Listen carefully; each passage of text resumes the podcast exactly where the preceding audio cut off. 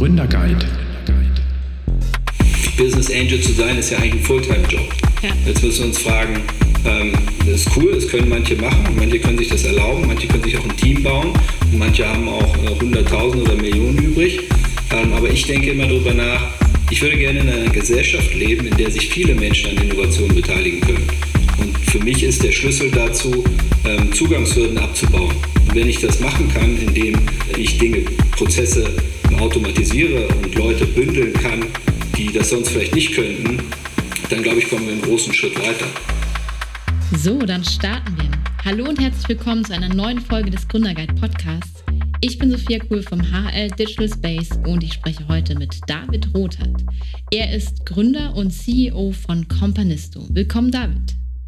Ja, hi Sophia. Vielen Dank, dass ich heute hier sein kann. Lass uns direkt reinstarten als Gründer und CEO. Wie bist du dann zur Geschäftsidee von Companisto gekommen und was macht ihr heute?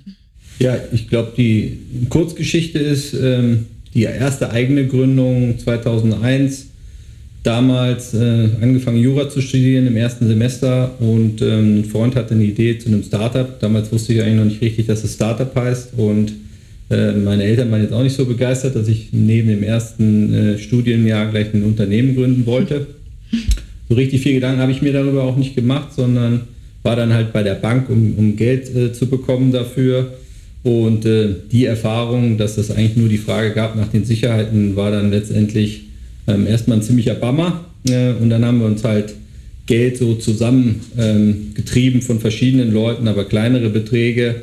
Ähm, und ähm, später waren wir dann recht erfolgreich, würde ich sagen, haben auch eine andere Bank gewonnen, die dann uns einen großen Auftrag gegeben hat. Und ich glaube, das war so ein Schlüsselerlebnis für mich im Nachhinein zu sagen, ähm, ja, also wenn sich viele zusammentun und man das gut organisiert, dann kann halt signifikant auch Geld zusammenkommen. Und darüber könnte man ja auch Innovation finanzieren. Genau, das war so die Idee, ganz kurz gesprochen. Wow, und seit 2001 äh, treibt dich das Thema um, also eigentlich sehr straight oder klingt das nur straight? Ja, ich glaube, ähm, straight, ähm, ich glaube, dass in, in, der Rückbetrachtung lässt sich das ja immer dann so sehen, dass man sagt, ja, super, das hat alles zusammengepasst und alles baut aufeinander auf, ist ja ganz klar und so. Aber so ganz klar war das natürlich nicht. Also es gab eine andere Weichenstellung, dann ähm, habe ich äh, mein Jurastudium auch abgeschlossen und äh, hatte dann sozusagen meinen Traumjob eigentlich vor Augen, nämlich im, im, Gesellschaftsrecht in der großen internationalen Kanzlei einzusteigen. Und dann kam aber die Idee zu Companisto, also ähm, letztendlich die, die Fragestellung zu sagen, ist es, wäre es nicht spannend, dass sehr, sehr viel mehr Menschen aus der Gesellschaft sich an Innovationen beteiligen können und könnten wir das nicht digital organisieren? Ja? Einfach nur eine Plattform dafür bauen. Und da habe ich dann sozusagen mit mir ein bisschen gerungen. Also ein Jurastudium, ähm, ja, da, da, muss man schon ein bisschen Energie reinstecken, um dann auch am Ende Rechtsanwalt zu sein. ähm, aber für mich war dann so der Moment, dass ich gesagt habe, okay, ich würde es bereuen, wenn ich es nicht versuchen würde, Companisto zu gründen und, und, und erfolgreich zu machen. Und da habe ich mich dann entschieden, okay, ähm, ich schlage diesen Job jetzt aus und äh, gründe halt.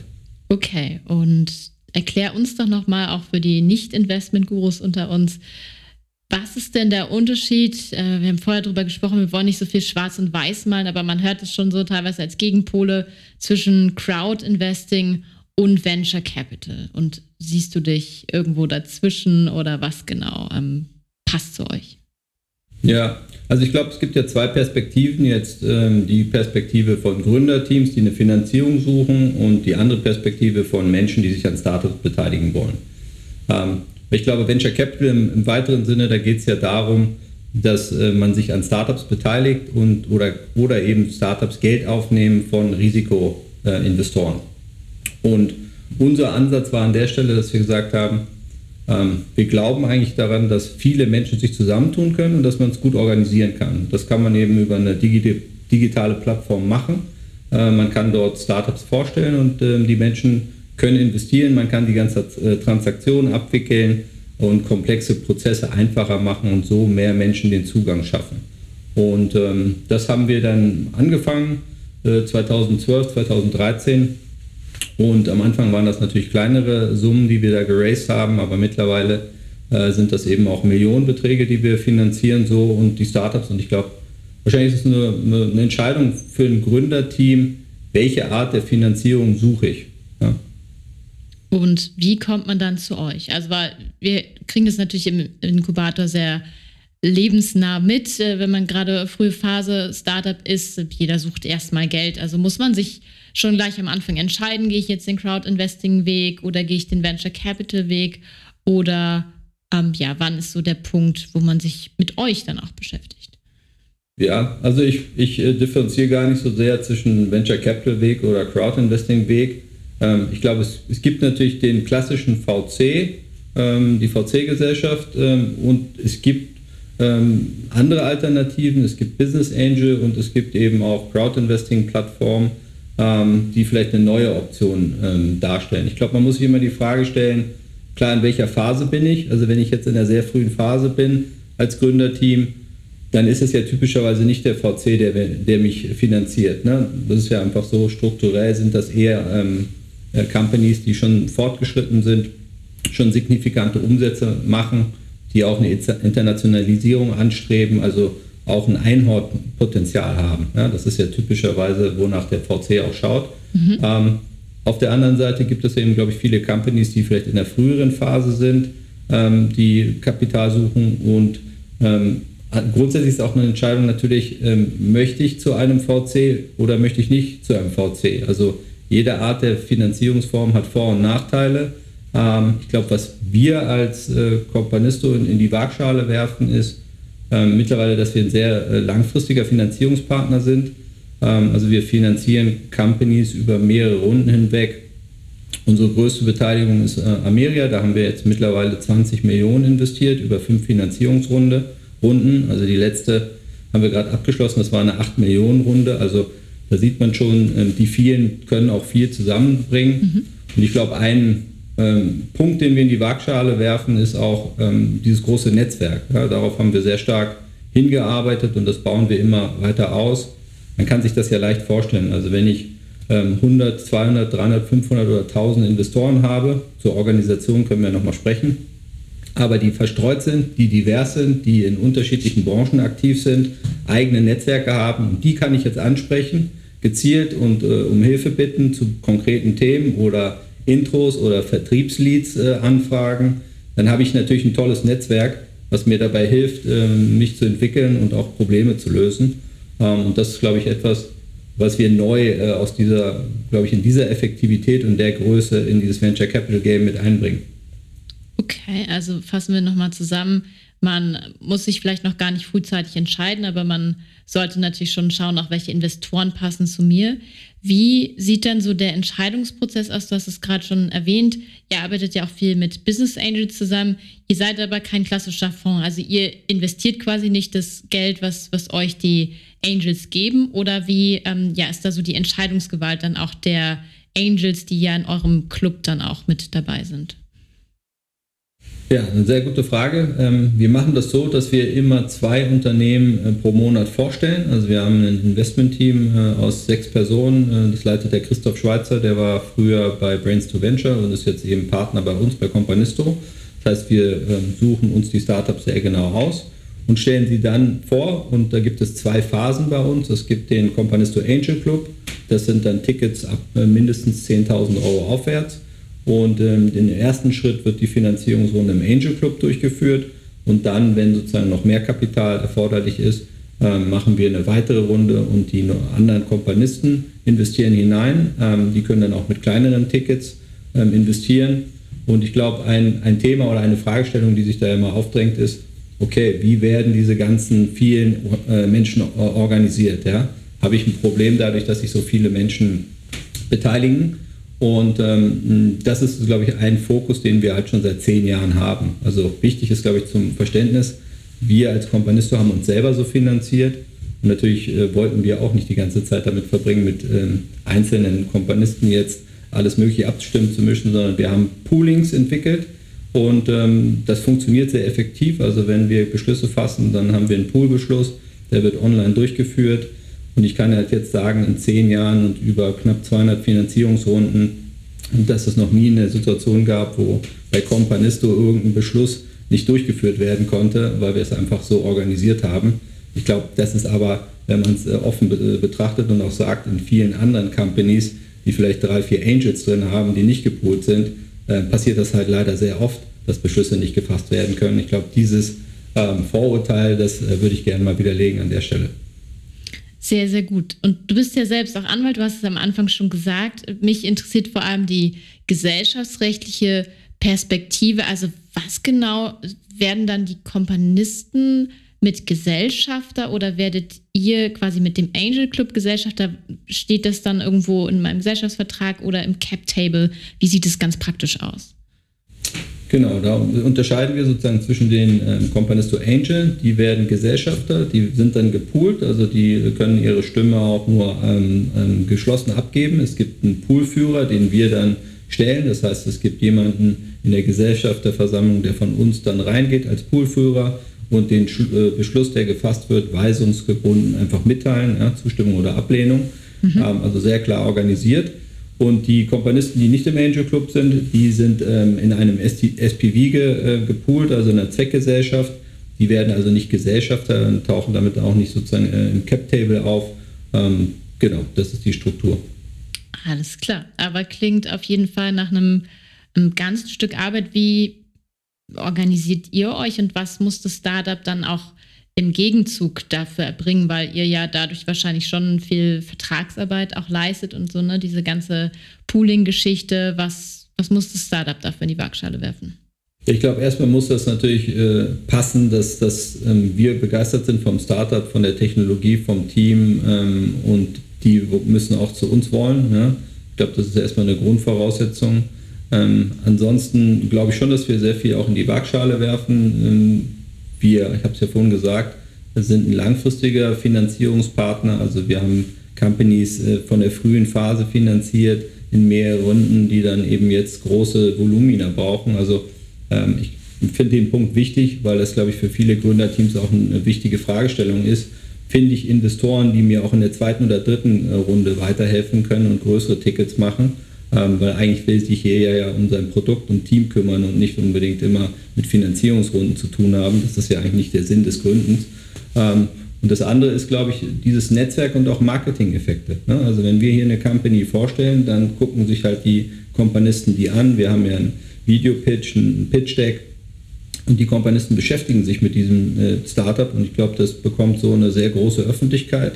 Ähm, und wenn es zum Beispiel im Bereich Retail unterwegs ist, äh, gewinnt es oftmals viele Kunden, auch durch so eine Finanzierungskampagne. Also es ist auch eine Art Marketingkampagne, was wir damit einbringen. Und ähm, unser Geschäftsmodell ist, dass wir das gegenfinanzieren über eine Fee, die wir nehmen, die ist erfolgsbasiert ähm, und die hängt dann eben von dem geraisten Kapital ab. Alles klar. Und du hast gerade auch schon einen wichtigen Punkt, ja, so ein bisschen Vorurteile angesprochen die ähm, man Crowdfunding gegenüber manchmal hört. Ich finde es jetzt auch nicht ähm, ja, ständig, aber dass man schon so, so ein Vorurteil manchmal hört, ähm, dass äh, die Gefahr besteht, dass man dann eine spätere VC-Runde nicht raisen kann, wenn man halt ähm, Crowd-Investing vorher angewendet hat. Wie stehst du dazu? Du hast es ja gerade schon gesagt, ihr habt jetzt Startups auch schon über fünf Runden begleitet. Ist das ein Thema oder ist das eher so eine Binsenweisheit? Ja, ich glaube, es ist deswegen ein Thema, weil es halt manchmal so ein bisschen gestreut wird und vielleicht als gewisses Stigma ähm, dann in der Welt ist. Ähm, ich, ich, kann jetzt für uns sagen, wir haben halt diverse Kofinanzierungsrunden gemacht. Also wir haben ja von Anfang an auch ein Modell gebaut, was kompatibel ist. Wir machen Eigenkapitalinvestments. Wir haben alle Investoren äh, super strukturiert ein, Pooling eingeführt, ähm, machen da, haben da nie Probleme. Also ähm, haben VC äh, Kofinanzierung mit Early Bird, Brains to Ventures, BASF Ventures und so weiter gemacht. Also ich glaube, äh, wenn man das offen sagt, muss man sagen, wir sind 2013 gestartet, natürlich mit einem ganz anderen Ansatz. Venture Capital hat bislang nicht so funktioniert. Mhm. Aber wenn man sich jetzt sagt, ähm, es gibt ja sozusagen die Möglichkeit, in Aktien zu investieren. Ja? Es investieren ganz viele Menschen in Aktien. Und das ist ja etwas, was gelernt ist und gekannt ist. Ähm, und dass man das auch, also wir haben auch ein Modell für Aktiengesellschaften, ähm, dass man jetzt viele Menschen organisieren kann, die quasi eine Startup-Aktie kaufen. Ja? Das ist ja eigentlich jetzt keine Rocket Science. Ich glaube, es hat eher ein bisschen damit zu tun, dass es schon natürlich auch Player und Akteure gibt, die ein bisschen die Haltung haben, naja, das Venture Capital würde, wurde halt immer so gemacht, ja, seit hunderten Jahren äh, ist das halt so, man baut einen Fonds und ein paar wenige Menschen entscheiden dann, wo das Geld reingeht. Das ist so eine Logik. Äh, und ich glaube, dass es halt manche Menschen gibt, die sagen, das ist halt das Richtige und so muss es sein. Ähm, ich glaube aber nicht, äh, dass das der einzige Weg ist. Und lass uns nochmal auf die Investorenseite bei euch zu sprechen kommen. Wie kommt man denn in diesen Angel Club und was für Vorteile hat man dann auch, wenn man sich mit anderen Angels organisiert? Ich denke mal einfach größere Tickets, das äh, mir jetzt ähm, ja auf der Hand liegend. Aber was ist so noch der, der Zugang dann ähm, zu diesem Club? Ja, also ich glaube, es ähm, betrifft eigentlich beide Bereiche. Ähm, wir haben es ja, glaube ich, gut geschafft, dass wir einen Zugang bieten und zwei spannende Startups im Monat vorstellen. Das heißt, wenn ich in dem Club bin oder auch normaler Kompanist, bekomme ich die vorgestellt. Was uns wichtig war, ist, ähm, am Ende investiert man ja in Menschen, also in Gründerteams, und das zu verbinden. Also die Menschlichkeit, die Berührungspunkte mit anderen Menschen zu haben, aber trotzdem, äh, wir sind jetzt in 2021, also es ist nicht mehr notwendig, dass man sich in einen Raum setzt und äh, diverse Dokumente austauschen muss ähm, und ähm, ja, sehr viel Paperwork hat, äh, sondern man kann das gut bündeln, man kann einen zentralen Ort haben, wo die ganze Kommunikation stattfindet, wo Fragen von Investoren gestellt werden, wo die Antworten der Gründerteams sichtbar sind, wo alle das sehen können, wo es eine Online-Videokonferenz gibt All das haben wir gebündelt und ich glaube, wir bringen hier zwei, zwei Welten zusammen ähm, und haben was Neues äh, geschaffen. Das heißt, ich kann, egal wo ich bin, kann ich an einem Videopitch teilnehmen, ich kann investieren, ähm, ob ich in München bin oder in Berlin oder in Leipzig äh, oder in Österreich oder in der Schweiz, kann ich mich halt beteiligen an dieser Runde. Und ich glaube, das ist halt bislang bei regional organisierten Angel Clubs nicht möglich gewesen. Ähm, und es ist halt eine große Gruppe. Ne? Wir haben knapp 1000 Angels da drin und äh, mit denen kann ich mich austauschen, vernetzen. Wir haben so eine Art Companisto LinkedIn gebaut. Da kann ich mir die Profile der anderen ansehen und äh, nach Expertisen oder Regionen suchen. Und ja, das entwickelt sich sehr, sehr dynamisch. Wir haben viele Vernetzungen, viele Leute, die miteinander zu tun haben. Am Ende ist, glaube ich, fast jeder Mensch, der in ein Startup investiert, ähm, will Teil dieser Reise werden und hat, will auch sich mit anderen Menschen darüber austauschen und Gleichgesinnten. Ähm, und das machen wir möglich. Und gibt es da Kriterien, um da reinzukommen? Also ich kann mir vorstellen, vielleicht wenn man jetzt noch sehr unerfahrener Business Angel ist, macht man vielleicht auch Fehler am Anfang. Gibt es bei euch so ein Quality Gate, einen Test, den man bestehen muss? Ja, also man muss natürlich, wenn man jetzt in den Business Angel Club rein möchte, dann muss man erstmal äh, schon das Potenzial haben, dass man halt im fünfstelligen Bereich Investments tätigen will. Das heißt, äh, man muss sich akkreditieren bei uns, bewerben und dann führen wir halt ein Gespräch und gucken, ob das passt mit dem Angel Club oder ob man erstmal starten will mit kleineren Tickets. Ja, das ist sozusagen die, äh, die Qualifikation und natürlich auch der Mindset äh, muss passen. Ähm, genau, aber das ist, ähm, das ist für uns eben wichtig, dass, dass wir eben auch den Zugang schaffen und auch Erstinvestoren die Möglichkeit geben. Weil man muss ja ähm, auch sehen, nicht jeder Mensch hat ja Lust, sich mit Beteiligungsdokumenten, ähm, Pooling, ähm, Notarterminen, Reporting, äh, all diesen Dingen zu beschäftigen. Ja? Also es ist ja, gerade wenn ich jetzt noch berufstätig bin oder Familie habe, Business Angel zu sein, ist ja eigentlich ein Fulltime-Job. Ja. Jetzt müssen wir uns fragen, ähm, das ist cool, das können manche machen manche können sich das erlauben, manche können sich auch ein Team bauen und manche haben auch äh, 100.000 oder Millionen übrig. Ähm, aber ich denke immer darüber nach, ich würde gerne in einer Gesellschaft leben, in der sich viele Menschen an Innovationen beteiligen können.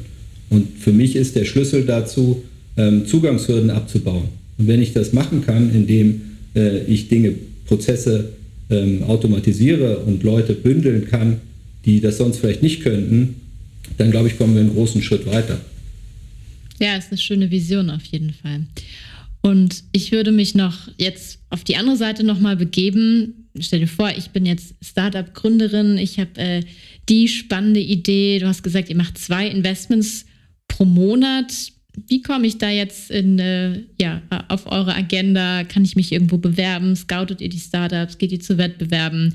Und was ist die Phase, die für euch auch passend erscheint? Ja, ja am besten äh, direkt an uns, an unser Team wenden. Also wenn man auf companisto.com geht, dann gibt es auch eine Übersicht für Startups, da kann man sich an uns wenden ähm, oder eben durch eine Intro an uns direkt. Ähm, tatsächlich ist es so, und ich glaube, das Schöne, wir sind ja ein, ein Privatinvestoren-Netzwerk. Wir sind halt kein Fonds. Das heißt, ich habe nicht Geld eingesammelt und Leuten vorher gesagt, ich investiere das genau in diese oder jede Branche und da bin ich jetzt verpflichtet, sondern wir können sagen, wir finanzieren alle möglichen Branchen und in früheren oder späteren Phasen. Ähm, und das ist auch das, was unsere Investoren lieben. Also es gibt viele Privatpersonen, die auch sagen, ähm, es ist für mich gar nicht relevant, ob ich jetzt hier ein Einhorn suche. Natürlich will ich eine gute Rendite machen, aber mir ist vielleicht genauso wichtig oder sogar wichtiger, dass hier ich in eine Technologie, in ein Thema investiere, von dem ich glaube, dass das die Welt meiner Kinder ein Stück besser macht. Ähm, das heißt, wir sind da sehr, sehr offen und unsere Investoren, die Kompanisten lieben das, eine ganze Bandbreite von Branchen, Phasen ähm, zu erleben bei uns. Gibt es da noch so andere Beobachtungen, die du gemacht hast, wo nach vielleicht vor allem auch eure Investoren oder die äh, ja, Kompanisten und Angels, mit denen du jetzt zu tun hast, wo es so einen Fokus gibt oder wo man jetzt als Gründerin besonders ja, gut hervorstechen kann? Ich glaube, es gibt insgesamt schon große, ein großes Interesse an Technologie. Das, das muss man einfach schon sagen. Äh, heute hatten wir eine, eine, Veranstaltung, wir machen auch Events, äh, Diskussionsrunden zum Thema KI zum Beispiel. Das ist ähm, auf jeden Fall ein Thema. Ähm, auf der anderen Seite muss man das schon sagen, dass wir da sehr, sehr divers unterwegs sind. Also gerade machen wir eine Finanzierungsrunde für die Endo-App. Ja, das ist ja ähm, ein, ein, Thema, ähm, was sozusagen eigentlich erstmal nur Frauen betrifft als Krankheitsbild. Ähm, Magst du kurz sagen, Endo steht wahrscheinlich für Endometriose, nehme ich an? Genau, genau. Ja, sorry. Ja, okay. äh, danke für den Hinweis. ähm, genau, und das ist, äh, das finde ich natürlich auch cool. Ähm, das, da müssen wir natürlich vielen Männern erstmal erklären, also mir eingenommen, ich kannte die Krankheit vorher auch nicht, worum es da überhaupt geht. Äh, aber die Runde ist jetzt gestartet äh, gestern und äh, hat jetzt schon, glaube ich, 14 Angels, die da mitbieten. Wir haben nur 20 Plätze zu vergeben. Die Runde dauert sieben Tage. Mhm. Ähm, und das zeigt, glaube ich, sozusagen diese Bandbreite. Und das funktioniert, glaube ich, auch nur deswegen, weil, weil unsere ganze Gruppe halt sehr divers sind, ist. Ne? Und weil da sehr, sehr viele Menschen sind ähm, mit unterschiedlichen Perspektiven. Und genau das macht mir Spaß. Und ich würde nie äh, dafür einstehen oder dahin gehen zu sagen, wir nehmen nur bestimmte Fenster und Branchen, sondern wirklich das Diverse ist das, was uns reizt. Und was würdest du sagen, in welchem Verhältnis schaut ihr auf das Gründerteam versus Idee? Genau, da wäre es wahrscheinlich noch besser, unser Investment-Team äh, zu befragen. Aber ich weiß schon von denen, dass das schon sehr wichtig ist, natürlich das Gründerteam. Also die treffen jedes Team persönlich und mhm. also mehrfach ähm, wir besuchen die Startups auch vor Ort, um einfach ein Gefühl dafür zu bekommen, weil am Ende, das weiß man ja, wenn man das eine Weile macht, hängt das halt sehr stark von dieser Performance ab ähm, und auch, wie sich ein, Gründerteam entwickelt. Also ähm, man muss ja nicht nur Status quo was leisten, sondern wenn man was aufbauen will, äh, setzt das voraus, dass man sich verändert, wachsen kann. Hört sich immer alles cool an, aber sich zu verändern, wirklich zu verändern, ist, glaube ich, eine der größten Herausforderungen für Menschen, äh, mit Gewohnheiten zu brechen. Ähm, deswegen ist das Team einfach überragend wichtig. Sehr cool. Wir kommen schon zur letzten Frage. Ich frage all meine Gäste immer, was gibst du angehenden GründerInnen noch mit auf den Weg, außer Just Do It? Ja, auch eine sehr gute Frage. Ähm, also ich kann für mich sagen, dass es für mich einen ganz entscheidenden Unterschied gemacht hat, ja, eigentlich dazu zurückzufinden, authentisch zu sein. Ähm, und zwar habe ich gemerkt irgendwann, dass ich, wenn ich ins Büro reingehe, ich bin ja dann der Companisto-Gründer. Ne? Vorher bin ich David und dann öffne ich die Tür dann bin ich ja der CEO von Companisto.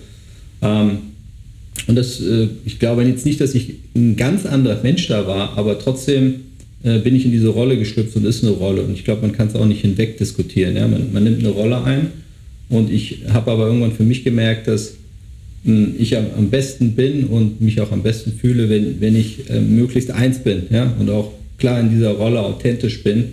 Und ähm, ich glaube, das äh, ist vielleicht jetzt noch ein bisschen schwammig. Äh, jeder, der sich dafür interessiert, kann mich gerne fragen, weil da kann ich lange drüber reden und diskutieren und Erfahrungen teilen.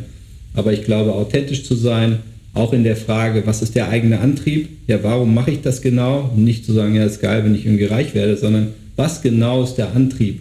Und wer war ich und was sagen Freunde über mich? Und was sind vielleicht so Stories, äh, die hängen bleiben, wenn man mich kennt, ähm, um zu ergründen, was mich eigentlich antreibt und das authentisch zu verfolgen, das ist, glaube ich, äh, ja, mit das Stärkste, was man so in sich frei machen kann. Sehr guter Hinweis. Kann ich nur hundertprozentig unterschreiben und ist wahrscheinlich auch nicht nur für äh, Gründer und Gründerinnen, sondern tatsächlich in jeder Rolle irgendwie wichtig, das kurz zu reflektieren, auch mal so selbst Fremdbild äh, miteinander zu vergleichen und dann ja tatsächlich für sich da so eine Harmonie herzustellen, weil ich glaube, jeder kennt es, wenn man eine Weile in einer Rolle ist, mit der man nicht ähm, ja so gut äh, sich identifizieren kann, dann wird es irgendwann schmerzhaft und äh, ja kann auch einen schlechten Ausgang haben. Und als Gründerin habt ihr halt die Möglichkeit, da ähm, ja die Weichen zu stellen und für euch das Umfeld zu schaffen, was irgendwie ja euch auch positiv irgendwie nach vorne bringt. Sehr, sehr cool. David, ich danke dir, dass du heute Gast im Gründerguide-Podcast warst. Vielen Dank, Sophia. Ich hoffe, dass ich mich für eine äh, nächste Folge äh, qualifiziert habe irgendwann. Auf jeden Fall. Check gerne die Website von David und Companisto unter companisto.com mal aus. Ich freue mich schon auf die nächste Folge mit euch. Wenn ihr Fragen oder Wünsche, Anregungen habt, schreibt uns gerne an founders.hhl.de. Macht's gut.